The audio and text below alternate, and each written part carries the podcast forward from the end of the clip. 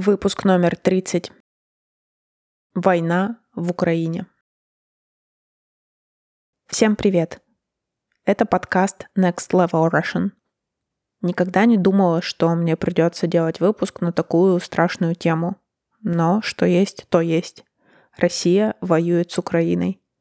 У меня вообще в планах были выпуски на другие темы, и я никогда не говорила в этом подкасте о политике – но игнорировать то, что происходит сейчас, просто нельзя. Сразу хочу сказать, что то, что происходит сейчас, абсолютно ужасно.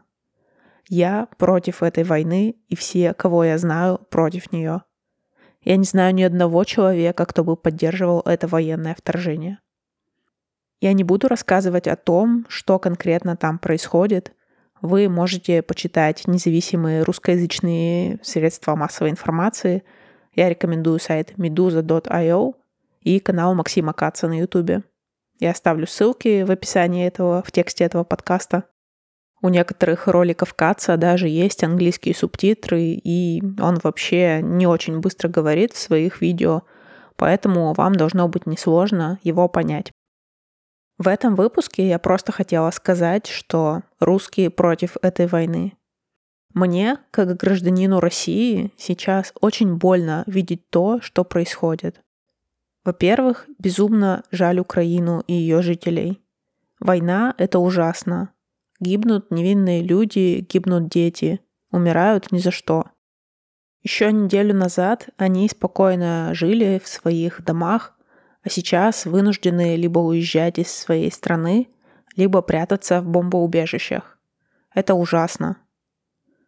Во-вторых, жаль российских солдат, которых туда отправили воевать не пойми за что против братского народа. У половины населения России есть друзья и родственники в Украине.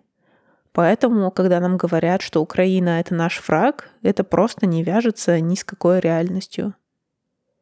В-третьих, жаль простых российских людей. Мы не выбирали эту войну, и мы против нее. Но те, кто выходит на протесты, попадают в тюрьму. Независимые газеты получают штрафы или блокируются Роскомнадзором. Например, в России нельзя использовать слово «война» при описании этого конфликта в новостях. Люди чувствуют бессилие, они против того, что происходит, но они не видят, как они могут это изменить. В-четвертых, Евросоюз, США и почти уже весь остальной мир – уже запустили санкции против России, и они коснутся не только олигархов, но и обычных людей. Уже нет перелетов между Россией и странами Европы, россиянам больше не получить визу в Европу.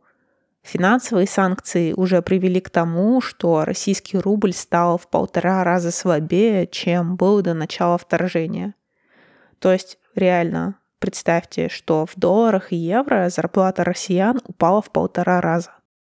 И проблема в том, что санкции нанесут реальный удар по экономике и по жизни простых людей, но вряд ли они смогут остановить войну. Я живу за границей, и отношение ко мне коллег, конечно же, не поменялось, но я вижу, насколько непопулярной стала Россия. Сейчас слово «Россия» приравнивается к слову «агрессор», и это ужасно. Я люблю свою страну, и я хочу ей процветания, прогресса и свободы. Мне очень больно видеть, что мы становимся изгоем, что мы все дальше отдаляемся от остального мира, и что при слове «Россия» иностранцы думают не Достоевский или Гагарин, а война. Наша жизнь уже не будет прежней. 24 числа мы проснулись в новом мире, и нам надо учиться в этом мире жить. Я надеюсь, что эта война прекратится как можно скорее, и страны смогут договориться о мире.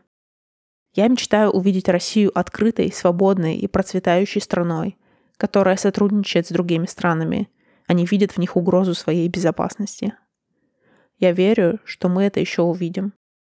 У меня на сегодня все. Спасибо, что дослушали этот выпуск до конца. Если хотите обсудить со мной эту тему, пишите мне через форму на сайте или в комментариях к тексту этого выпуска. Нет войне. Украине, России, миру, мир.